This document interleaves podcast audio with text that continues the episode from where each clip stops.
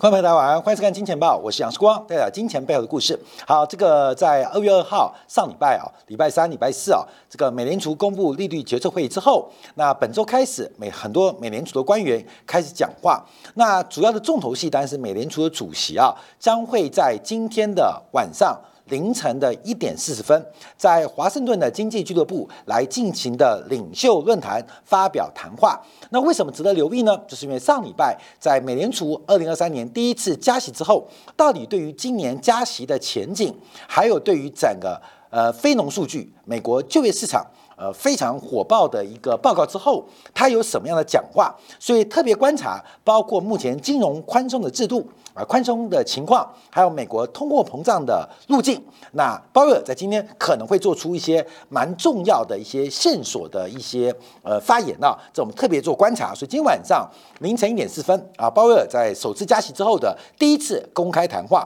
好，在鲍威尔讲话之前呢，我们看到几位美联储的地方官员开始说话了，包括我们看到在昨天呢，亚特兰大的分行博斯迪克。他特别提到，针对一月份的非农跟失业率数据非常强劲。他提到，因为这个数据有可能把整个利利率的升息的高度，也就是利率峰值进一步的做提高。但美联储要开始研究一月份的失业率跟非农的新增就业机会是不是有偏差。那他预期啊，今年利率再度强调会升到百分之五以上。约莫就是百分之五到五点二五，也就是美联储在波斯蒂克观察还有两次加息的机会，跟去年十二月一样，而且特别提到，甚至甚至要跨越二零二三年，维持一个高利率的环境，就是 higher。For longer 啊，这这个基本上，呃，在鲍威尔之前有提到，就更高而且更久的一个利率环境。可市场上目前并没有消化这些谈话，甚至有反向预期。所以今天我们特别要从金油比过去这四十年来的金油比。所做出的一个股市行情的转折点预判，另外从利率倒挂开始收敛来做另外一个预判，因为金油比的喷出跟创高常常是股市的低点，而利率倒挂的。峰值极大值常常是股市逃命坡的高点，这两个非常重要的数据，在历史的经验当中呈现了完全不一样的一个预测的效果。所以，我们要观察第一个是金融比创高之后，还有利率倒挂开始收敛，会有什么样的发展啊？这我们就要今天要做解读啊。好，另外我们看到。呃，这个旧金山分行主席啊，戴利啊，在二月三号表示，那去年十二月份的美联储的这个委员们的呃这个汇率啊利率的点阵图啊，基本上是一个非常良好的指标。那我们要观察，因为整个呃在去年十二月公布的点阵图，就是指利率会来到五点一的水平。非方瑞啊，所以就是五点零到五点二五的区间。那三月份的会议会做一个新的一个这个公告啊，新的点阵图的公布，这是我们要特别做观察的哦。所以目前从地方官员来讲啊，这个升息的压力啊，升息压力仍然是相当相当的大。好，那我们就要观察，因为在上礼拜五公布的这个就业数据之后，市场上对于利率升息跟降息忽然出现一个画风配片。我们先看到，对于整个降息预期啊，在过去这四十八小时之内出现大幅度的收敛，从上礼拜五到昨天礼拜一到今天礼拜二，整个。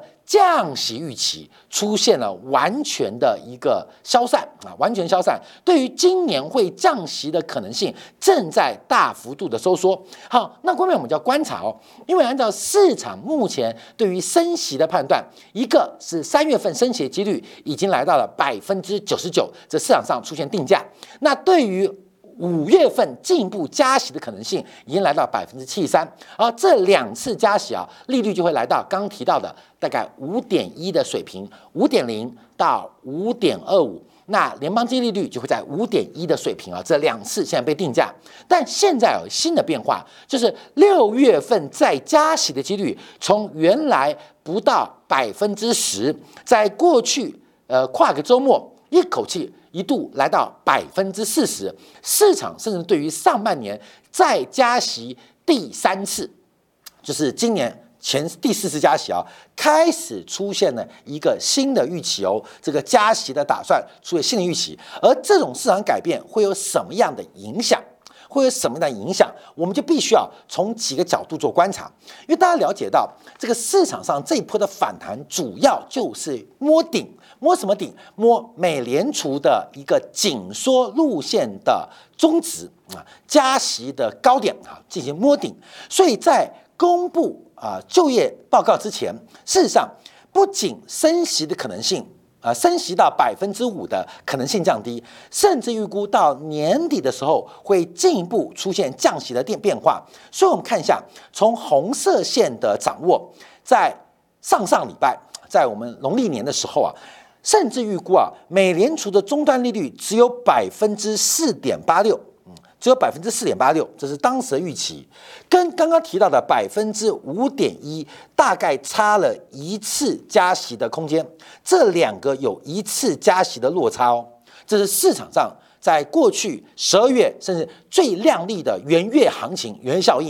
因为我们看到以科技股的反弹对于利率最敏感啊，科技股的反弹，因为它的这个成长性啊，对利率是最敏感的，因为。不像是我们传统股啊，传产股的现金流是当下就发生，成长股的现金流是在未来发生。像最近提的这个 Chat GPT 啊，这个 AI 人工智能啊，这是未来发生，现在没有发生，现在只有现金流出，没有现金流入。所以为什么科技股对于利率最敏感？因为它的现金流是在未来发生，那未来要怎么折现成现值，形成股价？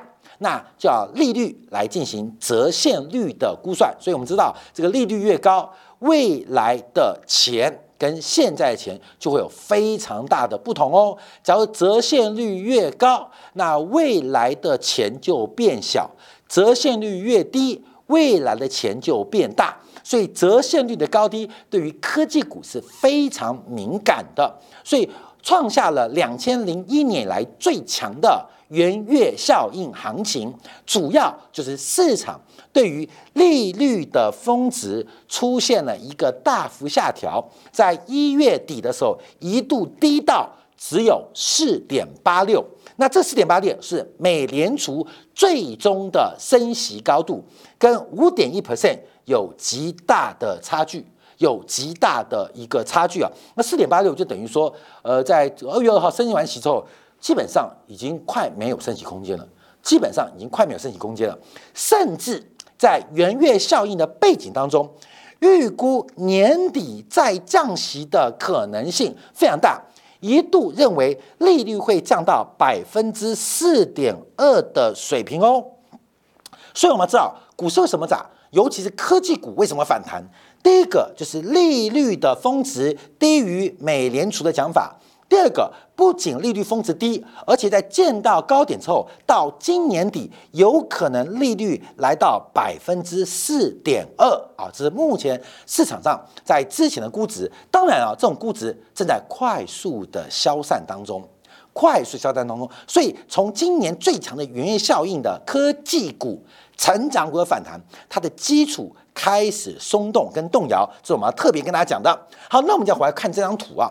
这张图主要的意义就在于，美联储今年总共有八次会议啊，八次会议。那已经结束第一次啊，二月二号已经结束了，二月二号已经结束了，就二月二号结束。那剩下有七次，三月二十二号、五月三号、六月十四号。那刚提到，对于三月二十二号加息一码的可能性，现在来到百分之九十九；来到五月三号加息的可能性，来到百分之七十三。六月十四号加息可能性从原来不到百分之十，现在一度来到百分之四十。好，各位朋友，这个误差是非常非常大。因为从整个目前的利率水平来做观察，这个联邦基金利率啊，现在大概在四点六左右，在四点五八、四点六左右。按照原先元月行情的反弹基础，是认为再加息一次。来到了三月二十二号之后，峰值会来到大概四点八二，就结束，就结束。到年底的时候，利率会来到百分之四点二。所以，观众有注意到圆月效应的反弹基础，这很重要。这个市场上长期投资啊，特别观察是认为在三月份见到高点，随后就到四点八二三，随后在五月、在六月暂停啊，暂暂暂停之后，开始做降息的安排。从七月份、九月份、十一月份、十二月份，下半年的四次各有一次降息的可能。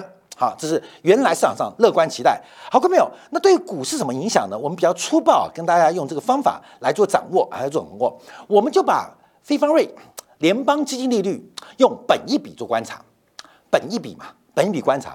你要知道，这个假如降息或升息差距有多大？因为按照元月行情的估计啊，以非方瑞啊联邦借利率，它的本一笔是二十一点一倍。可是真实的可能性可能不到十九点七倍，所以这中间呢，按照呃目前 S M P 来讲话，大概就靠着风险偏好本一比的调高，大概就有百分之十五的贡献啊。所以整个科技股的上涨，并不是基本面支持哦，是本益比调高。我们常讲了，这个股价股价就等于 E P S 嘛，就是这是基本面。乘以啊这个 P ratio 嘛，啊就乘以 P ratio 是这样来的嘛？那并没有 EPS 的走高，纯粹是 P ratio 风险偏好的抬高。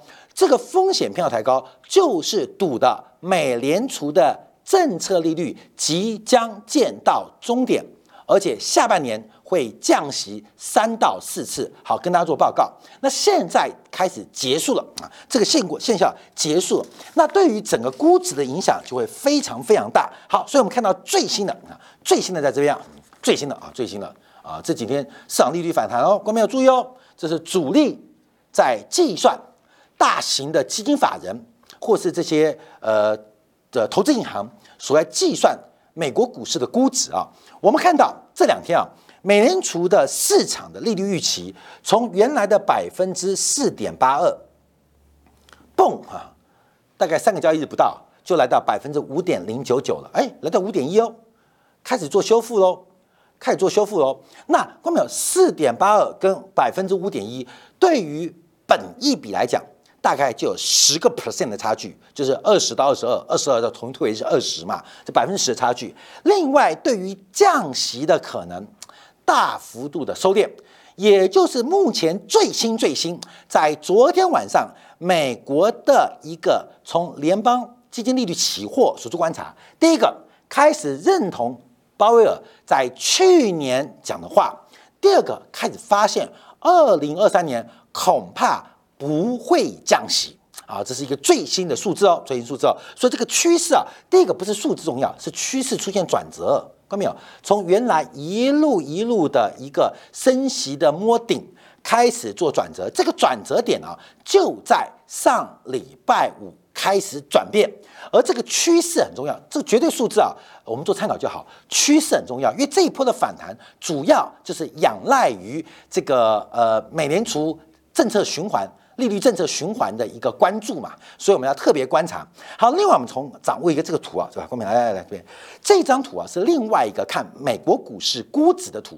从美国股市的估值，当然我们可以推导到全球股市的估值。那这个指标，这个比率是什么呢？这个比率啊是叫做市销比，就是呃很多种本益比嘛，很多本益比嘛。那这种叫市销比。那市销比什么？就是股市的总市值，个股的市值除以该公司。你投资公司的营业额叫做市销比，你愿意用几块钱来买营业额？本一笔的逻辑啊，是用几块钱来买它的盈余，所以二十倍的本一笔就是用二十块钱来买一块钱的盈余。哦，过没有啊？二十块钱，本一比十倍，就是十块钱来买一块钱的盈余。那为什么要五十倍、六十倍呢？因为有成长性，所以成长性未来的现金经过折现回来之后，会让本一比降低。好，所以这个 P ratio 指的是你花多少钱买它的盈余。那这边是你花多少钱买它的营业额。那营业额跟利润当中有税。有这个呃制作呃制造成本，有营业其他的折旧摊销管销费用，这是过程，所以这也是一个很重要的指标。好，我们看一下现在这个市销比啊，这市销比啊，其实最高点是在前年二零二一年的十二月来到最高点，来到了三点一七倍，就是全市场的投资人每一块钱的上市公司营业额，你愿意用三块一毛七去购买？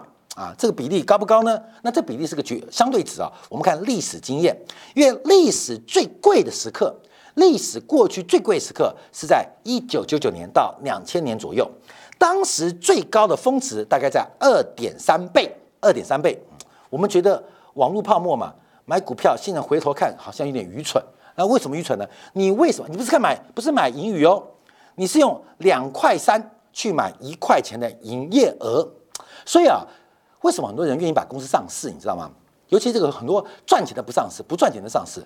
后面之前啊，台湾有一家很大很大的电信电缆公司，这个老板因为涉嫌掏空，股票最后重整下市，下市进行重整。那个一下市的时候，呃，很多的他的什么呃，在其他呃企业担任的董事位置都没有。有一天啊，他的呃账房啊，就跟这个老板提到，老板呐，呃，孙老板呐，大家知道啥？孙老板。这个这个月我们可能零用金开销比较多，哎，开销为什么卫生纸要钱？为什么卫生纸要钱？为什么坐飞机要买机票？哎，他觉得很奇怪啊，为什么坐飞机要买机票？为什么上厕所用卫生纸要用买的？哎，看到没有？不是他无理取闹，因为过去这些开销都从公司出账，他个人不用花钱，他不用花钱，甚至包装之后。他家的马桶，他家的浴缸，都可以按照 P/B ratio 来包装上市。所以你愿意用多少钱买这家公司的资产，叫 P/B ratio？你愿意用多少钱去买这家公司的营业额，就是所谓的我们讲 P/S/R，就是呃市销比。你愿意用多少钱买这家公司的盈余，就是 P ratio。那这个指标就很重要啊，关键重不重要？重在这边，因为从营业额当然可以反映到资产规模、营业规模，当然也可以背后反映的希望它赚钱的机会。可它有一个极致性，因为这全市场。好，我们看到其实这一波的高点，这一波的高点啊，应该就在二。二零一九年已经见到了，二零一九见到了，这已经来到了一九九九年来最高啊最高。当时其实股市已经出现修正哦，这边出现了一个双峰的概念。其实二零一九年的第二季到第三季，美国股市乃至全球市场开始出现一个下滑的味道，下滑的契机。可是因为新冠疫情的产生。使得财政刺激跟货币刺激又把这个市销比拉到一个历史最高的程度。好，我要提醒观众注意到，从整个历史的漫漫长河做观察，不管是塑化还是金融，甚至是电子科技股，现在处的位置，才把一个历史最大的泡沫才刚刚戳破。假如我们把这边涂掉。把这边涂掉，把它涂掉，涂涂涂涂涂涂涂涂涂掉。喂，其实这个位置还在历史新高，哎，还在历史新高，哎，这个是一个很特别的一个现象哦。而这个股市泡沫才刚破灭，出现了反弹，纯粹来自于风险偏好。那这个风险偏好能不能支持？好，我们就要看今天我们讲几个重点。我们在讲到金油比跟这个利率倒挂。开始收敛啊！我们先看一下，在过去两天上上反应，这边是铜的月线，这边是铜的日线啊，月线跟日线，我画了一个图啊，就是其实铜的头部在二零二一、二零二二形成了一个将近两年的大头，就这个位置啊，看到没有？这个月线啊，这个月线，这个月线这一小块，这一小块就这一大块了，这个大块啊，大概是从二零二一年的。第一季末开始，二零二一第一季末一直横跨到二零二二年的第二季结束啊，这个大头在这边成型了，这个成型了。可是随着风险偏好，最近啊，不讲是股市、债市啊，连很多基本金属都出现了强弹，这是日线强弹。那我们拉到月线格局做观察，其实这个强弹它不过是一个反弹的回撤，反弹回撤，因为它打到颈线嘛。这个七年的大底突破嘛，回撤回撤，好，后面是七年大，这是七年大底，七年大底。哎，世光，七年大底才走了三年就要结束吗？你不要问我这个问题，你知道吗？我昨天节目提到，因为美元对日元做了二十二年的大底，现在才涨了几年，也才涨七年嘛，也才涨七年，所以你做看多头。不如看多美元，因为底部的话，美元是二十二年大底对日元，而同时打了七年大底，现在涨了已经三年，而三年正已经要做结束喽，做结束。所以，我们进入同价观察，其实这波反弹仍然是风险偏好，仍然是风险偏好。好，另外我们看基本金属，我们举的比较成交大的，一个是铝。一个是镍，镍我是用上海镍，因为这个伦敦镍啊，在呃过去一段时间啊，曾经出现被逼空，那个走势啊就比较会离奇啊，所以上海镍价会比较合理。我们看到不管是铝还是镍价，最近转弱的现象都非常明显哦，这日线哦，像这个镍价已经变得九死一生的这个呃机会啊，而铝价从头到尾其实没什么反弹呐，铝价腰斩之后弹了三十 percent，跌了五成，弹三十 percent，这边跌五十 percent 嘛。这边跌五十 percent，这边涨了三十 percent，三十五 percent 可是价格啊还是打折，这是个数学的迷失啊。所以你觉得弹得多，才跌得更快。而关键是你上面有没有空啊？所以这个过程要注意哦。所以从基本金属价格其实都在转弱，所以我们带出一个变化：基本金属转弱之外，我们就看到铜价啊，铜价更弱的不是基本金属，更弱的是油啊，更多是油。我们从油价再看到铝价。看到没有？全球产量最大的国家是谁？俄罗斯。为什么铝是在所有基本金属里面最弱？为什么油是所有商品里面最弱？答案已经呼之欲出哦。俄乌战争发展到现在，西方国家对俄罗斯的经济制裁或商品出口制裁已经快玩不下去，已经快玩不下去。所以，对于俄罗斯的相关制裁，哎，前几不有消息吗？CIA 的这个情报头子跑去美，跑去俄罗斯的这个莫斯科，来跟俄罗斯的情报头子见面，来商讨相关的停战协定。哎，俄罗斯啊，你可以享有乌克兰百分之二十的领土，切给你，赶快把战争结束。所以市场上有在定价，铝啊，油价为什么落？因为俄罗斯在未来。可能不是现在，也不是下个月，在未来重返国际市场，或未来用别的方法重返国际市场，这个几率正在放大哈。所以，我们看到，只要是俄罗斯出产的或俄罗斯这个出口的，根本理论上它制裁被越凶，它价格应该越强。可是制裁越凶，价格越弱，那代表一定有漏洞，甚至这个漏洞是睁一只不眼的，睁一只眼闭一只眼的漏洞。好，这是我们解释铜价。跟基本金属关系，为什么铝是基本金属最弱？那整个基本金属最近开始转弱，那油比铜更弱，出现背离。好，这是我们特别观察到。所以我们再往下看，那就把金油比来做一个比较。这个油啊碰到大问题就是俄乌战争，那金呢啊金最近价格不断的走强。可是我们特别观察，因为第一个提到重点，金油比啊，在过去啊，我们作为股市投资有一个非常重要的参考性。每一次金油比创新高，都是股市接近长空的尾声。每一次金油比创新高，通常就是股市长空的尾声。我们先讲金油比啊，不管是一九九四、一九九八十二月、两千零九年二月、二零一六年二月，还是包括二零二零年的第三季，只要金油比创高。常常是股市修正的尾声啊，修正尾声，呃，这个时间点会差不多。那为什么呢？就是油在跌，金在涨。那因为油是消费属性比较强的，又不能保存嘛，油不能白酒嘛。金它的金融属性比较强，所以金融属性更多的来自于信心。我们对一个货币，对一个金融系统，关键的呃支持是在于信心。所以风险偏好会在这边做转变，每一次的风险偏好领先于实体经济的转变，就会产生这个金油比创高的结论哦。所以从金融比现在最新数据来到二十五点九倍，逐渐的逼近过去这四十年来的相对高值。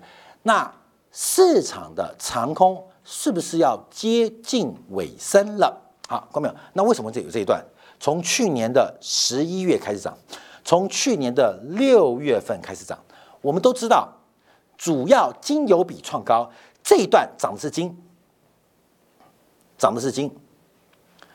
这一段跌的是油，金油比创高嘛，黄金除以原油嘛，所以这一段的反弹是跌的是油。那是我们一二一啊，看空原油啊，其实大家也不相信。每次我们做什么转折，大家也不相信啊，看到没有？只是看空原油好。那这一段主要是涨的是金，所以这一波的一个反弹，第一个是实体经济的转弱，配合从去年第四季开始风险偏好的转强哦。那这会不会是正确的？好，我们再往下做观察。好，黄金会走高，其实很关键的原因是整个利率倒挂的结果。整个利率倒挂结果，让金融属性极强的黄金出现了空间。可整个直率曲线倒挂的过程，在过去一段时间开始逐步的收敛，就是直率曲线长短端跟长端开始改变哦。那我们在呃在过年前、过年后节目啊特别提到，现在很多人在做这个抖抖抖抖抖，就是直率曲线要恢复正常化，直率曲要恢复正常化，所以不管是短端往下还是长端往上。那现在最特别的，因为在一月份，大家认为直率曲线，直率曲线通常是这个形状了，各位，因为这边是报酬率，这边是时间嘛，所以直率曲线通常是这个形状，哎，不会往下掉，是往上一个水平线往上，抛物线往上，那这是正常，这是一个倒挂形态，为什么？怎么可能三年期？两年期利率比三个月期低嘛？没有这种事情呢，怎么可能嘛？你去银行存款存存看，一定是三个月利率比较低，六个月利率比较高，一年期更高嘛？一定是。那这个倒挂是市场形成的。本来今年还在强调哦，元月份包括去年第四季创下近几年来，像元月份啊，创下近二十年最强原因效应，主要反映的是整条追求线会正常化哦。那正常化的路径，像我们刚提到。就是提到的这个美联储的政策高点，所以预期这边往下，那这边持平或反弹，那直曲线短端往下，长端往上，哎，这个曲线就会走平喽，倒挂就结束。这第一种啊，第一种叫做牛斗哈，牛斗就是整条利率曲线可能会慢慢往下，可是长端可能撑住，短端往下。那第二种就是大家。预期之外发生叫熊熊平啊，熊斗熊斗熊斗是短端不变，长端开始往上，长端往上，这个是市场上最担心的黑天鹅风险。这个正常化是最恐怖的哦，长端利率重新恢复往上哦，从往方上往上哦，那几率高不高？从过去美国遇到债务上限的经验。这个几率越来越大。好，那我们观察一下啊，这是倒挂问题啊，就把十年期债券跟三个月的这个美国三个月票券啊利率做对比，因为十年期的国债作为无风险利率，三个月期作为货币市场基金的这个货币市场利率的一个定锚，我们这样做观察啊，所以三个月跟十年期倒挂，那这一次的倒挂非常非常离谱啊！我们在去年第三季到第四季，我们讲戴维斯双杀。讲的讲的是什么？看到没有？讲的就是直利率倒挂的修正，或直利率倒挂的结束。因为从过去经验，不管是两千年十二月、二零零六年十一月，甚至更早一九八九年五月，每一次倒挂来到极大值结束之后，就是所谓的戴维斯双极的开始啊，杀本一笔，同时杀风险偏好啊，也杀 EPS。可是我们跟大家抱歉的，因为我不知道我们在做这个节目当中，我们即将在去年第三季、第四季哦，我们并不知道我们将会见证历史的时刻。什么叫历史时刻？美国国债乃至于全球利率倒挂的程度创下历史最大，也就是我们压住的是直率曲线它的这个倒挂，可能零点五，可能零点六。max 嘛零点七啊，所以就压住嘛，不管是零点五、零点五还是零点七啊，差不多就零点五到零点七左右。反正倒挂到极致之后，它就要开始回升啊。这个倒挂不可持续嘛，不可持续嘛，所以会开始回升。就它不仅没有回升，它还不断破底啊，根本就在这边。我们本来压住在这边啊，这个打挂倒挂开始压住在这边啊，这个倒挂即将结束啊，开始反弹。就它不仅没有反弹，它继续往下破底。我们发生了一个超过数十个标准差的天灾啊，跟人祸啊，天灾发生了，人祸就是我们做节目的过程啊，它就喷了哈，它股市继续涨，为什么？因为它不发生，这倒挂续结束。好，关键这个问题就来了。这跟我们去年抓油价一百二十一是高点一样，我们抓油价一二一的高点，抓的是通胀预期不可能再创高，因为当时的通胀预期来到了二点八到二点九。我们以 TIPS 的这个补偿来做观察，因为美国的全要素生产率扣掉物价因素，大概就是百分之二到百分之二点二，所以通胀预期不可能脱离全要素生产力太远。所以，我们在这个季度当中来摸索油价在一百二十块以上发生风险的可能啊。当时还记得吗？高盛看两百，摩根看到一百六嘛。那大家说我们看过油价，大家不相信，油价就一二一、一一、一零一、九十一到八十一，到现在七字头嘛。那我们现在观察一样，当时预测油价其实油价还强蛮强的哦，才刚刚转弱。那通胀预期不可持续。导致的油价虚高了数周到数月之久。现在我们观察，而利率倒挂它不可能持续太久。虽然它不断创高，我还是要铁齿，它不可持续，这是个反常现象嘛？看到没有？反常现象，你妈站着尿尿，你爸坐着尿尿，看到没有？没有可能？有可能，但可能天天吗？不可能。所以这个倒挂虽然不断的创新低、创极大值，可它不可持续，它发生了。就是持续倒挂越严重，逃命坡就越来越大，而可是它随时的收敛的过程当中，就会形成逃命坡结束，戴维斯主跌段的开始。好，我们节目讲到这边啊，就开始出现两个问题啊。金油比告诉我们是股市的低点，至于倒挂的极大值告诉我们是逃命坡的高点，这两个有点麻烦。我们可以用风险偏好来强加解读金油比的金会不断创高的原因，可是我找不到原因来修复或反省直率倒挂的问题，因为这个倒挂很麻烦啊。好，所以我们就要带出我们在呃节目的一个重点，看到没有？哎，来来来，叫阴谋论来了，阴谋论，这是我们之前啊做选举预测图啊，选举预测图啊，我每次提到从台湾的选举结果。涨，民进党赢；跌，国民党赢。这个几率非常非常高。涨，国民党赢；跌，民进党赢。啊，涨就国民党赢哦，啊，涨就民进党赢。对不起，涨就民进党赢哦，跌就国民党赢。我们可以简单来讲，通常就是越涨的话，大家就。自我认识很强嘛，很多小白韭菜就觉得我炒股都可以靠我了，所以很多人就上街头，很多人就呃自我意识抬高，所以涨的时候叫革命要翻新啊，就投给民进党；跌的时候还是国民党会处理好经济，处理好两岸关系，而这可以反映啊，所以每一次跌都是国民党赢，几乎是每次赢；每一次涨基本上对民进党都有利。我们举一个极端例子好不好？什么极端例子？二零一八年韩国瑜选上。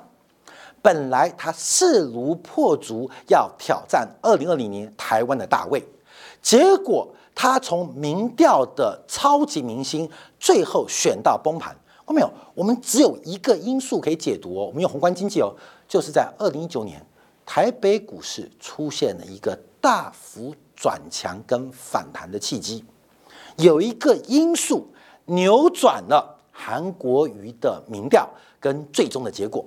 好，那我们现在回来观察，看到没有？这是每次同学，那这怎么抓呢？抓九个月，因为我们从统计来做观察，每一次从投票日往前推，推多久？九个月最准。从九个月开始算，这个指标是最准的哦。这指标很准哦，包括了地方选举也是抓九个月哦，就是投票日往前推九个月。那这个九个月啊，从社会科学其实可以分析过去，因为选民的记忆。